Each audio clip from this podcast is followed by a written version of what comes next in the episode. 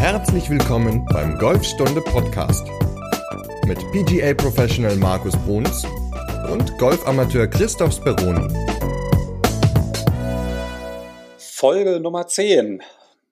Markus, wir haben es geschafft. Wir sind zweistellig. Sehr gut. Ich freue mich auf diese Folge. Normalerweise freuen sich ja mal Golfer, wenn sie einstellig werden, aber bei uns sind wir bei zweistellig zufrieden. Ja, wir arbeiten uns weiter nach oben und der Golfer arbeitet sich immer weiter nach unten im Handicap-Bereich. So soll es sein. Genau, und der Schläger, der war ja auch schon ganz unten. In Folge 9 hat er den Ball getroffen. Ja. Und logischerweise befindet er sich damit in Folge 10 im Finish. Genau, weil nach dem Impact, nachdem ihr einen guten Impact gehabt habt, wollt ihr natürlich vielleicht auch wissen, wie könnte ein gutes Finish aussehen, beziehungsweise sollte es schön sein oder eher funktionell? Und äh, darüber sprechen wir in der heutigen Folge. Na, und wie sollte es aussehen? Wunderschön, oder? Ja, es gibt ja immer so dieses, dieses Bilderbuch-Finish, aber ich glaube, es sollte eher, was heißt ich glaube, ich weiß und würde es eher bevorzugen, dass es funktionell aussieht. Oder dass es eine gewisse Funktion hat, beziehungsweise dass man auf das Finish oder durch das Finish einige Dinge rückschließen kann. Okay, also du nutzt das Finish dann tatsächlich auch, um den Schwung zu analysieren oder du siehst es quasi so als Ergebnis ne, der, der, der Schwungbewegung? Genau, also ich sage immer zu meinen Schülern, ähm, das Finish ist im Grunde oder alle Dinge, die nach dem Ball passieren, sind nur Ursachen aufgrund von Dingen, die vorher passiert sind. Also ich hatte das heute zum Beispiel gerade wieder im Unterricht, dass einer sagt, ja, ich habe immer das Gefühl, ich ziehe meinen linken Arm so an ähm, und dann habe ich selbst mal probiert, den linken Arm länger durch den Ball zu strecken, habe aber die Bälle irgendwie nicht mehr getroffen. Ähm, ja, der linke Arm ist ja eh so ein, so ein Thema durch den Ball, aber grundsätzlich sollte man nicht sagen, wenn ich die Arme angezogen habe nach dem Schlag, dass ich dann auf einmal äh, den Arm mehr strecken muss durch den Ball, weil das würde nicht funktionieren, weil wahrscheinlich der Schläger in dem Falle zu sehr von außen gekommen ist und dieses Anziehen der Arme einfach nur eine, ja, eine Kompensation ist von der von, von dem ähm, von außen an den Ball kommen. Also die Probleme liegen woanders, nicht in dem Finish an sich. Genau, das Finish ist ja nur das Resultat. Also ich hatte auch so eine Weile, da bin ich beim Finish immer gerne fast umgefallen. Wohin? Nach hinten? Nach vorne? Nach vorne, genau. Ja, nach vorne in Richtung Ziel ist gar nicht so schlecht. Nee, nee, ähm, also nach vorne so kopfüber. Quasi. In Richtung liegender Ball. Ah, okay, ja gut, super. Das ist natürlich dann wieder nicht ganz so ideal. Ja, vor allem, wenn der Ball dann auch noch liegt, ne, im Finish unten, wo er vorher war. Ah ja, ja. Und dann hast du den tiefsten Punkt äh, vom Schwung sehr weit links gehabt, wahrscheinlich. ja, ich glaube, jetzt karikieren wir das so ein bisschen, aber ganz so schlimm ist es zum Glück nicht immer, aber ähm, Balance ist auf jeden Fall ein Thema gewesen, ne, relativ lange im Finish bei mir. Balance ist ein großes Thema im Finish. Ähm, ich sage mal, also die linke Ferse sollte, da sollte relativ viel Belastung drauf sein, jetzt für einen Rechtshänder ähm, im Finish-Bereich, weil dann weiß der Spieler, dass er sich ziemlich gut durch den Ball gedreht hat, was die Hüftrotation betrifft, da kommen wir gleich nochmal eben zu. Aber grundsätzlich sollte ein gutes, ausbalanciertes Finish so aussehen, dass mehr Gewicht auf der Ferse ist, auf der linken Ferse und dass so die Knie im Grunde relativ nah beieinander sind im Durchschwung. Dann hat man ein gut ausbalanciertes Finish und noch eine Idee, eher die Gürtelschnalle in Richtung Ziel zeigen lassen. Das hilft dann auch schon, um ja, in dieses Finish hineinzukommen. Ich glaube, das ist so ein ganz wichtiger Faktor, ne? diese Gewichtsverlagerung, dass man halt wirklich, ja, wie du es halt gerade gesagt hast, ne, Gürtelschnalle nach vorne Richtung Ziel, mhm. Gewicht ist ähm, links auf dem Fuß, weil es mache, also das habe ich auch ganz, ganz lange falsch gemacht, dass ich dann halt wirklich immer so ähm, weg von der Zielrichtung gekippt bin. Mhm. Weil ich glaube, dass dann halt auch mal so der Gedanke, wenn man irgendwie so versucht, oh, ich will den Ball jetzt irgendwie anheben, ne? also auch gerade wenn man halt löffelt, das ist ja dann auch so eine typische Bewegung, dass der Körper ähm, ja weggeht von der ähm, Zielrichtung, man so ein bisschen nach hinten kippt, äh, der Schläger, der überholt die Hände und das ist im Grunde dann so, wie es halt eben nicht sein sollte. Genau, und dann ist es meistens so, dass man auch relativ stark dann im Hohlkreuz stehen würde, hat viel zu viel Gewicht auf dem rechten Fuß, fette Kontakte, dünne Kontakte, also wie du schon sagtest, diese Art des Löffelns kommt dann sehr stark äh, ja, zum Vorschein. Und dementsprechend sind die Ballkontakte beziehungsweise auch der Ballflug natürlich nicht mehr ideal. Und ähm, wer also diese Probleme hat, ähm, der sollte immer, oder ganz wichtig ist, dass er immer darauf achtet, ähm, dass man, bevor man den Ball getroffen hat, im Grunde relativ viel Druck und Gewicht auf den, also vor allem Druck auf dem linken Fuß hat.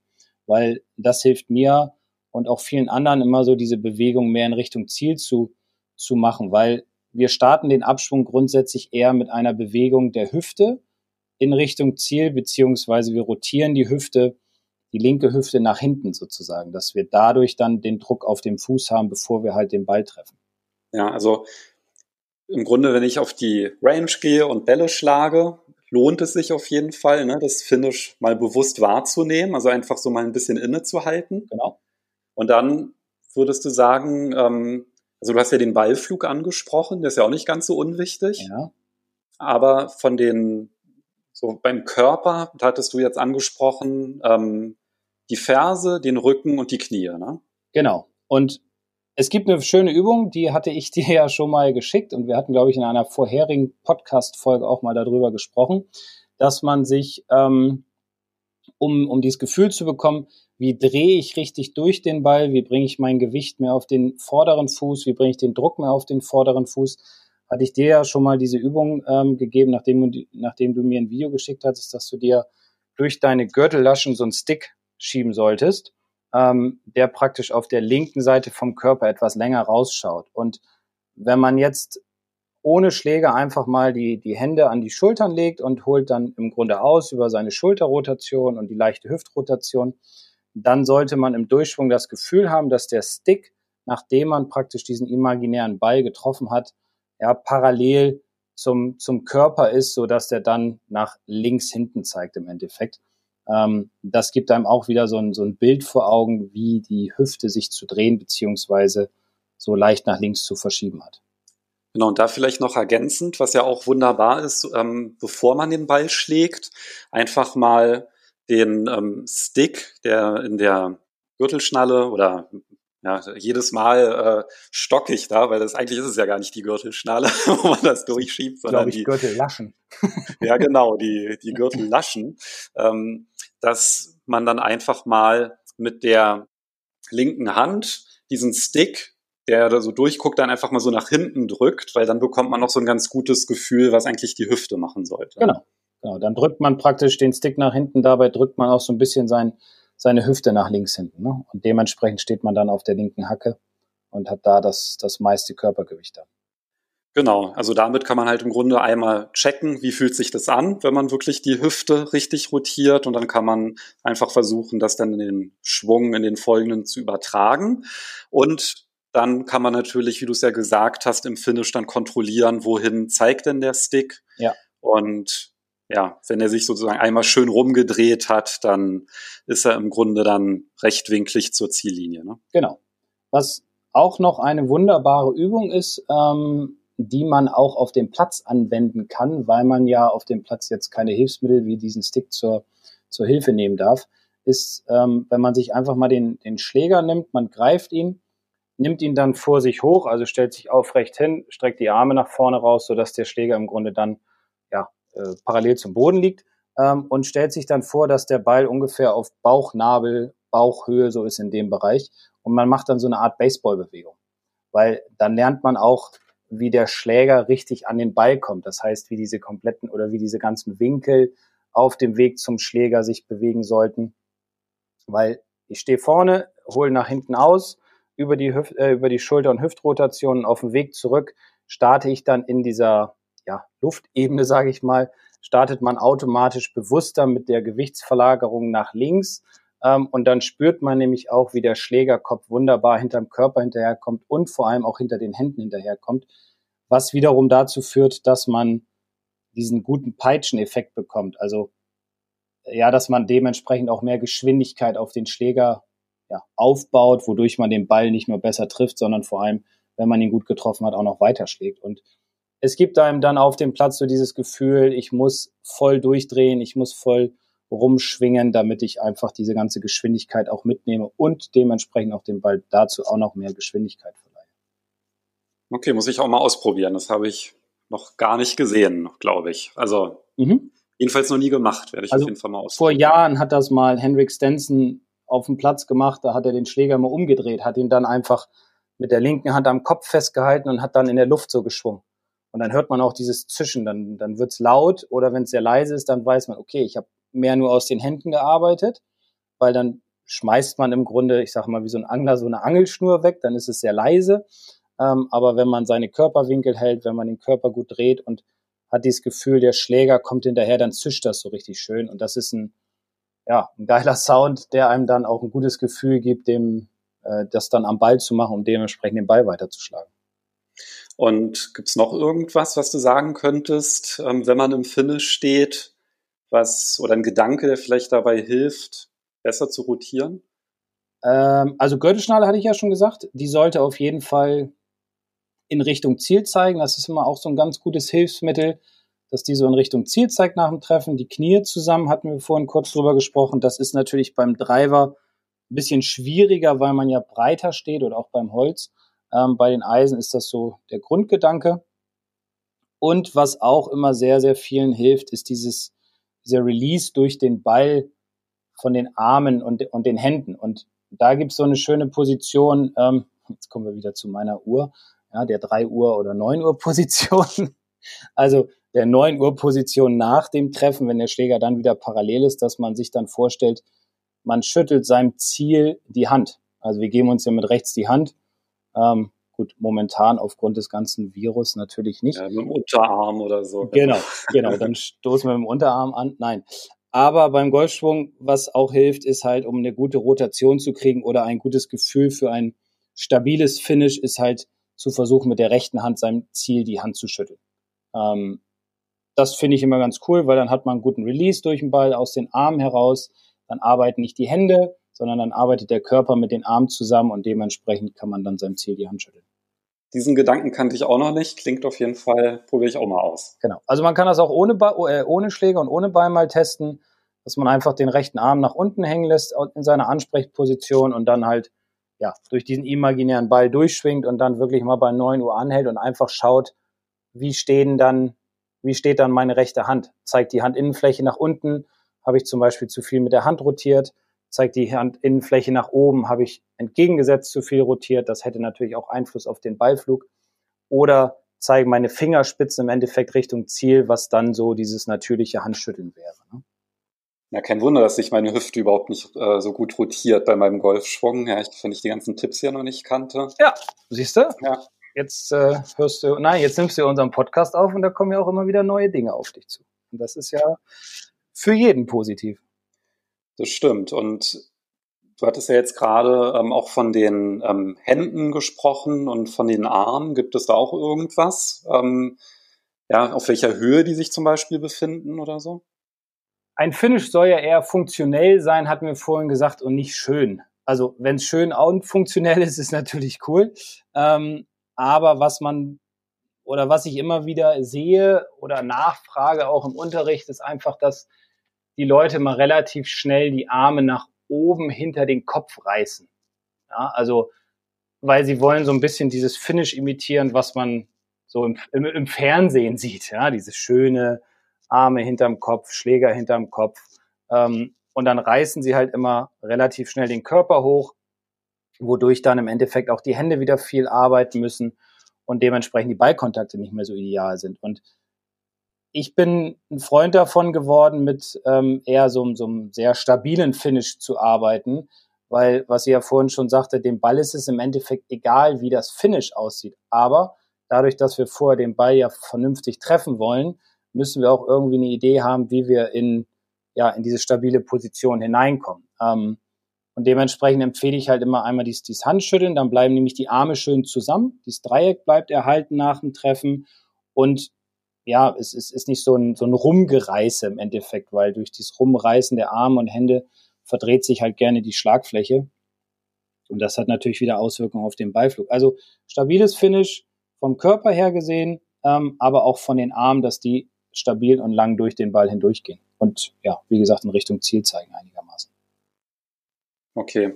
Also irgendwie dann, nachdem man total verwackelt den Ball getroffen hat und dann irgendwie dann nochmal versucht, wie so eine schöne griechische Statue da zu stehen und nochmal die Arme hochzureißen und so, das beeindruckt den Ball dann nicht mehr, nachdem er getroffen wurde. Also das kann man sich dann sparen. Das kann man sich total sparen, ja. Vor allem geht es auch auf den Körper. Die meisten fallen dann ja auch ins Hohlkreuz und haben dann irgendwann Rückenschmerzen, weil sie den Schläger hochreißen wollen. Wie ist dein Finish? Ist das stabil oder bist du eher so ein bisschen am Wanken? Ich meine, du hattest vorhin gesagt, dass du früher so ja, nach vorne gefallen bist, aber wie ist es im Moment? Dann musst du ja sagen, ich habe dir doch da so ein Video geschickt gehabt. Was kannst du dich nicht mehr dran erinnern, ne? Weil ich aus dem Bild dann gefallen bin, nachdem ich den Ball getroffen habe. Ah, das ja.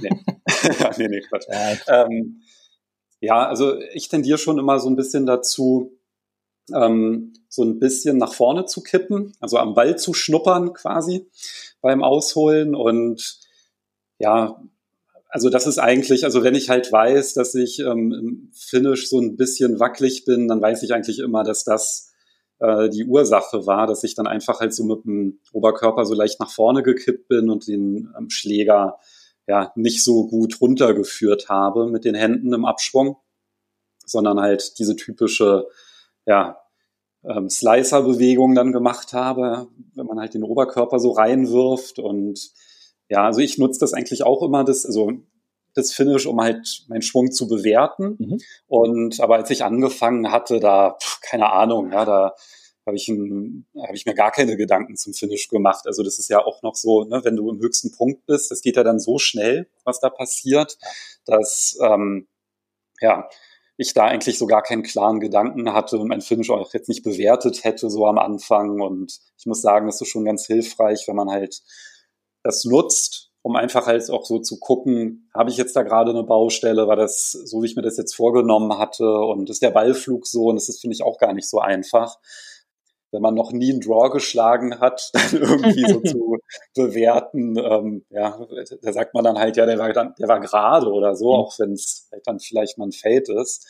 Aber diese Flugkurven dann zu bewerten, finde ich eigentlich auch relativ schwierig, ja, ja wenn man da nicht so den Unterschied vielleicht auch irgendwann mal gesehen hat. Mhm. Okay. Ich habe mir ist noch eine Übung gerade eingefallen, ähm, die ich ganz gerne noch eben den Hörern mitteilen wollte. Ähm, und zwar auch, um ein gutes Finish zu haben, beziehungsweise auch um eine gute Bewegung zum Ball, durch den Ball und eine gute Hüftrotation zu bekommen, kann man als Übung den Ball im Stand mal mehr nach links legen, wenn man mit dem Eisen spielt. Weil dadurch wird man ja gezwungen, die Bewegung mehr nach vorne in Richtung Ziel auszuführen, ähm, wodurch man natürlich auch unbewusst wesentlich mehr Rotation in den Körper bekommt, um einfach, wie gesagt, dieses stabile Finish zu erreichen. Also probiert das ruhig auch mal aus auf der Driving den Ball weiter nach links und dann mal damit ein paar Bälle schlagen, dann läuft man im Grunde so den Ball, ja, den Ball hinterher, sage ich immer. Und hat da noch den Vorteil, man kriegt mehr Ball-Bodenkontakt, der Ballflug oder der Ball startet flacher am Anfang. Ähm, ja, und dementsprechend wird er dann auch weiter fliegen.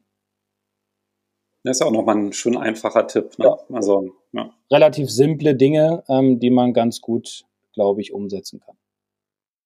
Da muss man nur wieder aufpassen, dass man dann nicht irgendwie, weil der Ball dann weiter vorne liegt, das dann versucht auszugleichen durch ein schönes Löffeln, ne? dass man dann halt den Schläger schon mal vorschickt. Ja, aber ich glaube, ja, gebe ich dir recht, aber ich glaube, man ist eher ähm, so mit dem Gedanken dabei, ich will den Ball jetzt treffen. Also, ne, dass man, dass man sich dahin bewegt. Und jeder weiß ja, wenn wir vor dem Ball in den Boden kommen, dann haben wir einfach ja zu viel Gras logischerweise zwischen Ball und Schlagfläche und dementsprechend kein Druck. Und dieser Gedanke, ich muss hin zum Ball, führt ja auch dazu, ja, dass man den Körper mehr hineinlegt in den Ball, dass die Hüfte besser wegrotiert. Und also meine Erfahrung zeigt einfach, dass die Leute dadurch wesentlich bessere Ballkontakte bekommen haben. Vielleicht nicht beim ersten oder zweiten Schlag, aber ja, dann nach einer gewissen Zeit kriegen sie einfach viel mehr Druck auf den Ball, Ball fliegt flacher und weiter. Also probiert das einfach mal aus und äh, ja, gerne auch mal ein Feedback schicken dazu.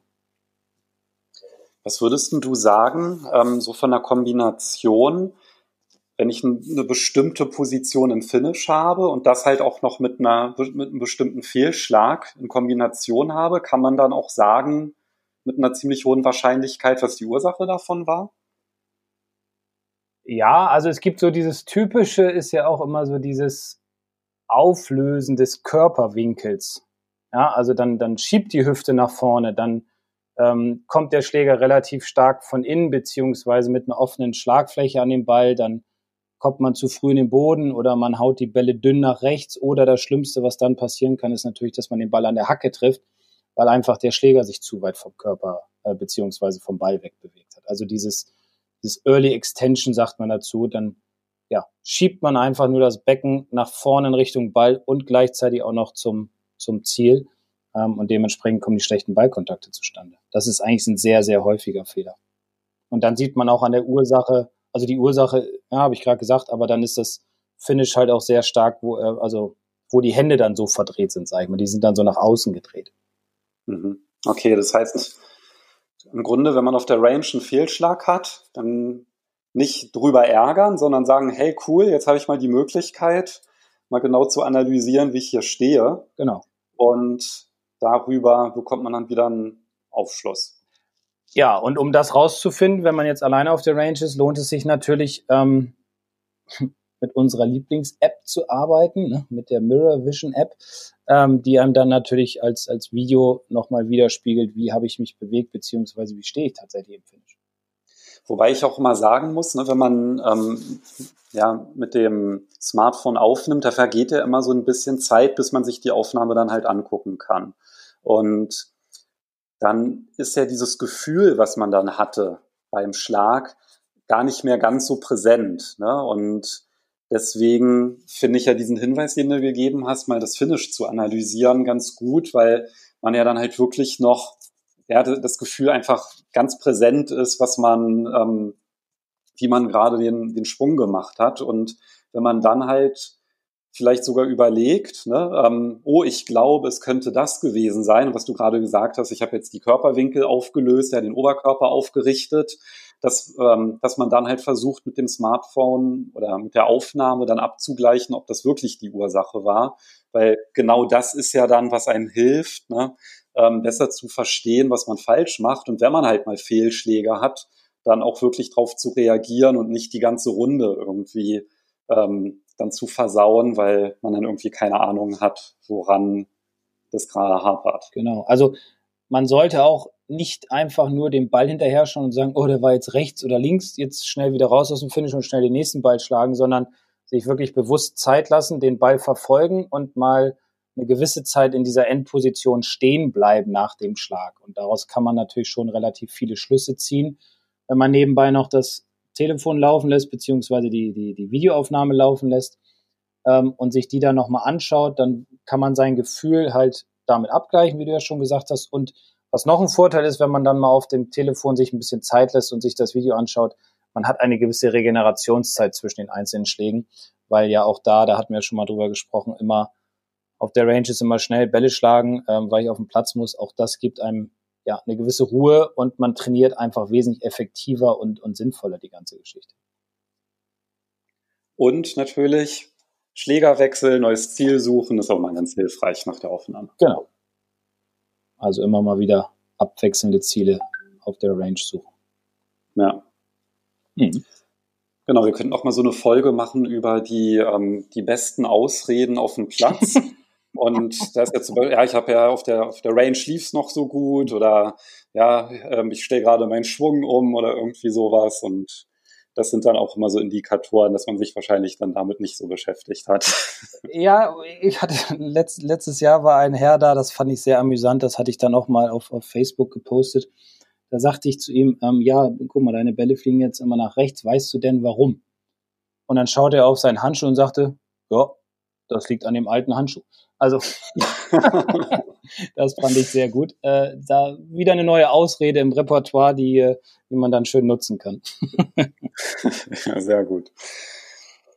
Ich kannte das auch irgendwie mit einem, mit einem Freund zusammen. Ähm, hatten wir, waren wir im Viererflight gewesen, hat der eine auch dann abgeschlagen und da hatten wir dann auch so, uh, das war aber ein übler Slice und er so, das war der Wind, so ja. ganz entsetzt. so genau. Das, ja, ja, ja. das ist auch immer schön. Ja, der Wind ist immer schuld. Ja. Der Spieler ist ja nie selbst schuld, das ist es ja. Ja, wir auch, ne? Also ich meine. Bitte dich. Ja. Ne? Der Ball, der Mitspieler, der Rasen, der Platz. Ja. Der neue Schläger. Der genau. Schläger, genau. Der nervige Flightpartner. Mhm. Oder der Pro. ja.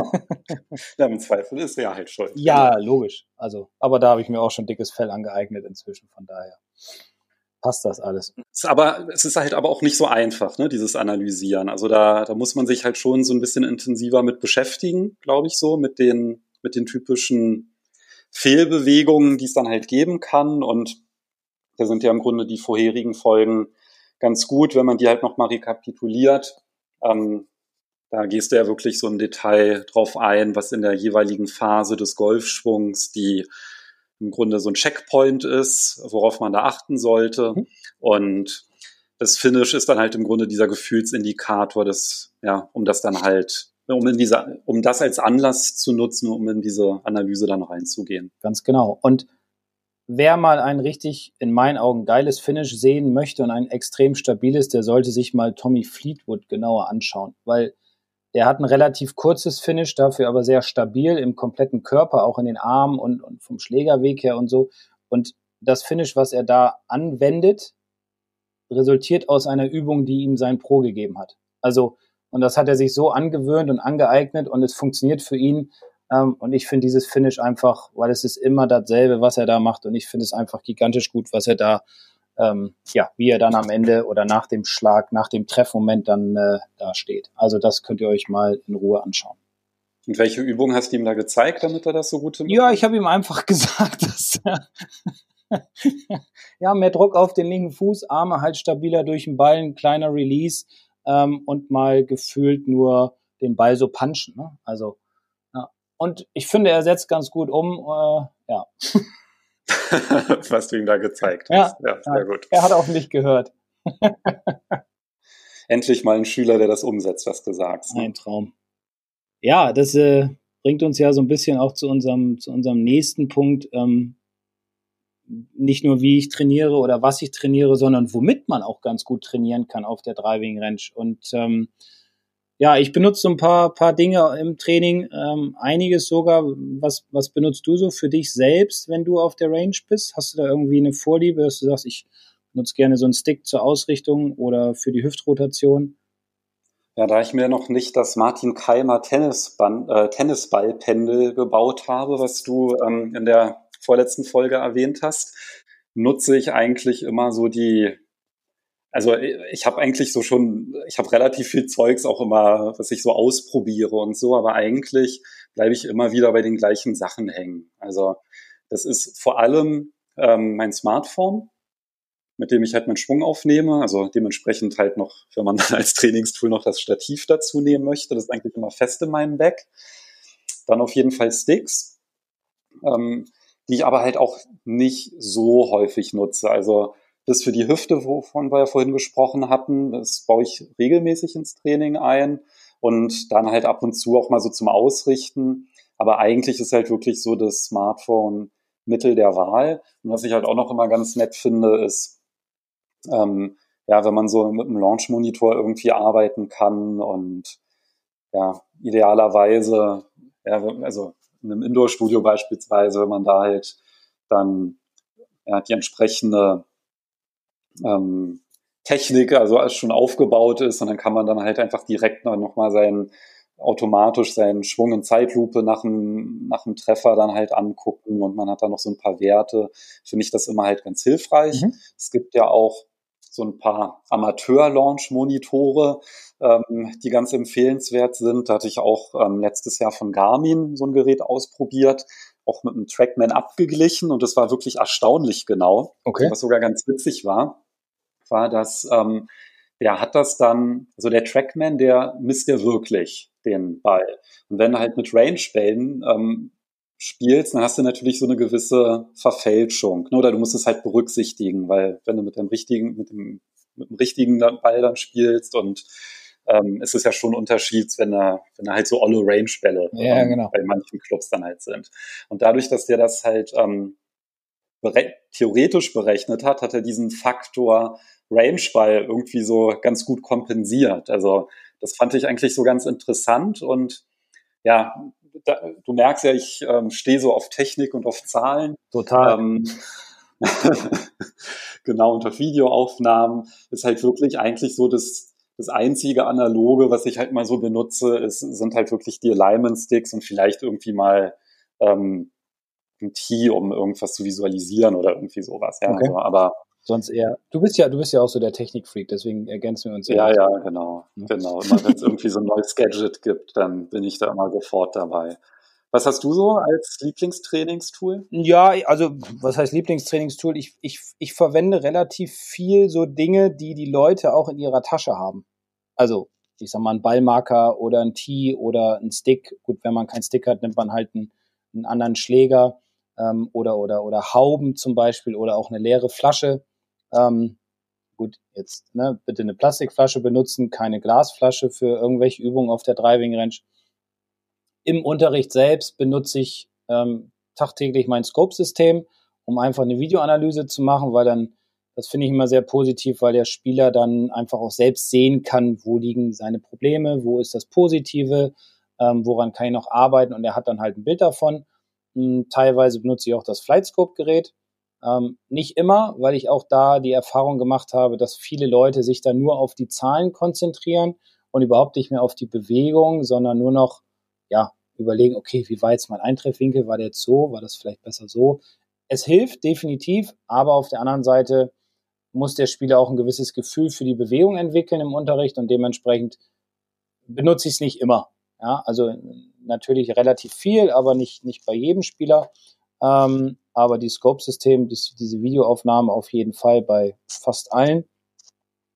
Ähm, und was ich jetzt auch sehr viel benutze, ist so eine Poolnudel die, die kennt, glaube ich, jeder, wenn er äh, schwimmen gelernt hat. Das sind diese großen, dicken Schaumstoffrohre, sage ich mal, oder die sind ja keine Rohre, die sind ja so sehr fest und zusammen.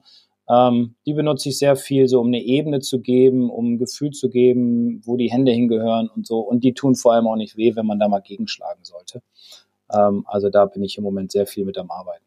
Aber hauptsächlich versuche ich dem Spieler immer so die Übung zu erklären oder so die Übung mitzugeben, dass er es mit seinen Utensilien, die er zur Verfügung hat, auch anwenden kann, beziehungsweise damit dann trainieren kann. Weil ja nicht jeder ein Flightscope oder ein Trackman in der Tasche hat. Kostet ein paar Euro. So ein Poolnudel adäquat hatte ich auch immer eine Weile lang mit im Back. Also in Form von, ne, es gibt doch im Baumarkt für die ähm, Wasserrohre mhm. diese Schaumstoffverkleidung genau. so zur, zur genau. Dämmung oder Isolierung. Und Genau, die sind ja dann noch so ein bisschen platzsparender als so eine, diese Punel, wie du ja gesagt hast, die ist ja wirklich ähm, ganz dick und ja. diese ähm, Schaumstoffverkleidung, die ist dann halt noch ein bisschen platzsparender. Aber das ist halt wirklich so, ich hatte es dann auch, benutze ich dann halt einmal vielleicht, aber ähm, ich schaffe es dann auch irgendwie nicht, dann so eine Routine zu entwickeln, dass ich das irgendwie regelmäßig in mein Training einbaue. Also Mhm. Das, ja. ja. ja, gut, jeder ist da immer so ein bisschen anders. Ne? Also ich sehe es bei uns immer, dass viele jetzt auch mit diesem Schaumstoffrohr, was du gerade gesagt hattest, auch rumlaufen.